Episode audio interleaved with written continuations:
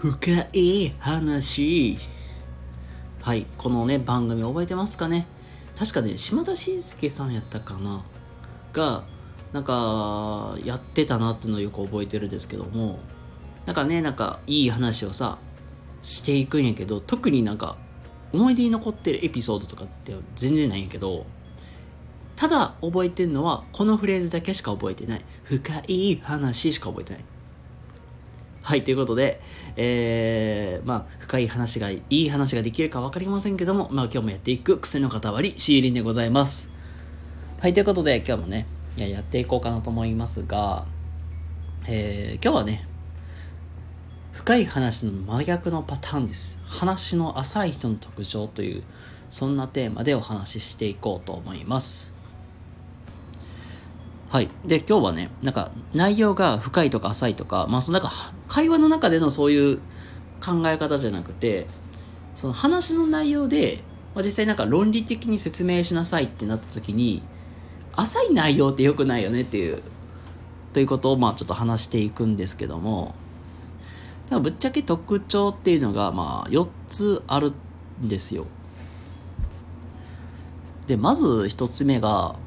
うん、言葉の意味全然知らないのに使うみたいな。うん、なんか昔さ、うん、小学生ぐらいの時にね、なんか、ようさ、もういらん言葉流行ったじゃないですか。うんまあ、悪い言葉もあればいい言葉もまあいろいろあるけど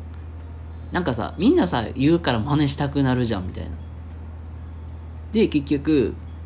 あの言葉の意味も知らんとなんか、ベラベラベラベラ言って怒られるみたいな。まあ、あれに近いかなと思ってて、感覚的に。まあ、言ったら実際に知らないのに、なんか、かっこつけるようになんか横文字を言うみたいな。それって、あのー、あ、この人なんかよく分かってるんだろうなって思われたいっていう、ま、ところもあるけど、いざじゃあ中身どうなってんの？って説明しろ言われたら言えない。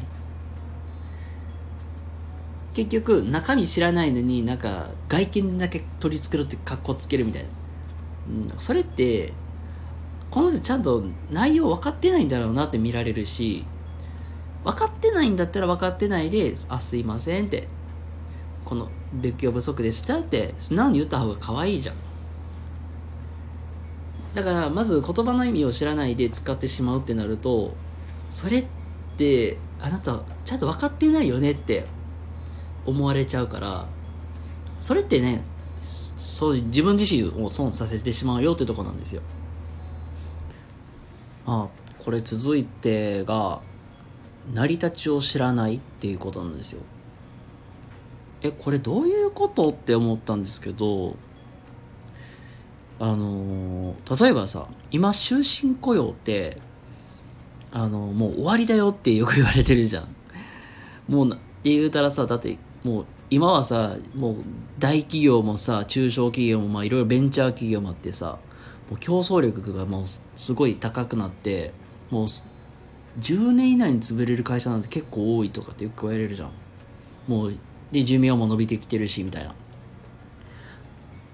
でまあ言うたらなんか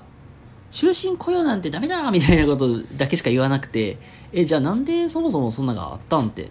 知らない人って意外と多かったりするんですよ。僕も実は知らんかったんですけどまあ今さっき調べたんですけど終身雇用って実は戦後の時戦後？すぐ生まれた制度であの言ったらもともとさ日本って太平洋戦争であのアメリカであったりとか中国とかともう戦争してたわけじゃないですか。でその時にやっぱりもう国のなんていう生産力ってもう、まあ、終戦時ですごい落ちてたからでやっぱり仕事もさなかったらさ人間生活できないやん。だからあの大きな企業で、まあ、死ぬまで雇いますよみたいな制度を作って安定して、まあ、労働力であったりとか生活できる基盤を作るためにやっていったっていうのが終身雇用制度なんですよ。で今はなんかもうその今はねもう時代とはもうちょっと違うからねなんかうん時代のまあ背景と全然合わないからもうそれがもう成り立たなくなってきてるのもあるかなと思ったんですけどだかそういうのを知っていくとあじゃあこれってもともとこういうのがあったからあ今があるんだみたいな、まあ、実際なんか意味を知るとさあなるほどなって納得できる部分もある。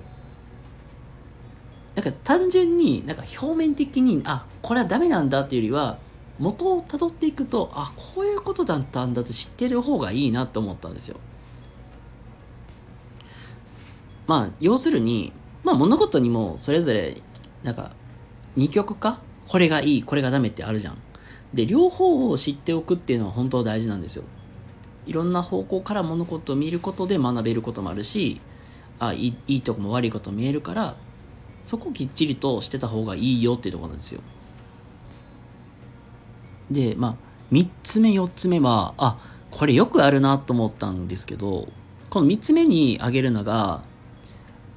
情報を調べてなさすぎるみたいな。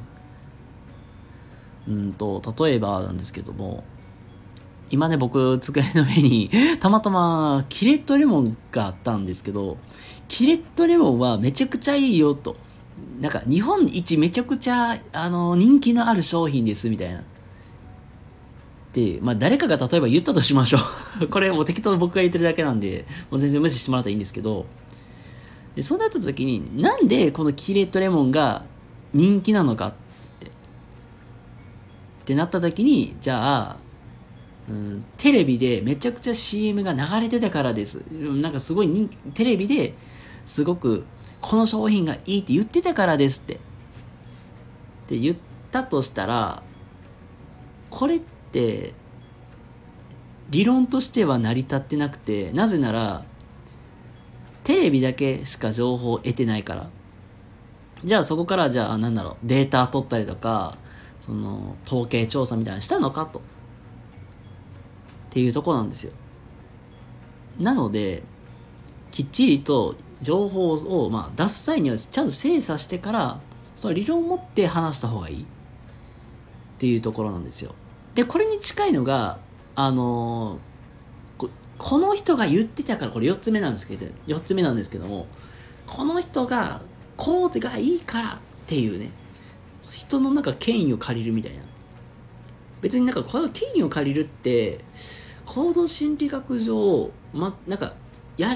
ってしまいがちなんですよね。なんか、ね、日本一なんかこのサービスがめっちゃいいとか、なんかそういうのがあったら人間信用しやすいじゃないですか。まあ、それと同じなんやけど、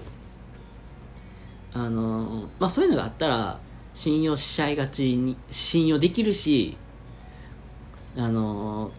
この人が言ってたから間違いないって思うんですよ。けどそれって情報としてはめちゃくちゃ薄くてそのなんか理由を知らなかったらね信用しててもわえ他の人周りの人を納得させられないと思うんですよ。うんじゃあね。うんうんこのスタイフで誰が一番人気かっていうのもねよくわからないけどまあスタイフのまあ一番人気である〇〇さんがこれがいいって言ってたからですって言ってもわからないじゃん。その奥の背景がわからんから。だからそれだけじゃなくてなぜそこがいいのかって深掘っていかなきゃいけないっていう作業がすごく大事なんですよ。はい。なのであのちょっと今日の話ねちょっと長くなりましたけどまとめるとまあポイントは4つあってまず1つ目に挙げられるのが言葉の意味を知らない。ちゃんと調べようっていうところ。で2つ目があので2つ目が成り立ちを知ろうみたいな、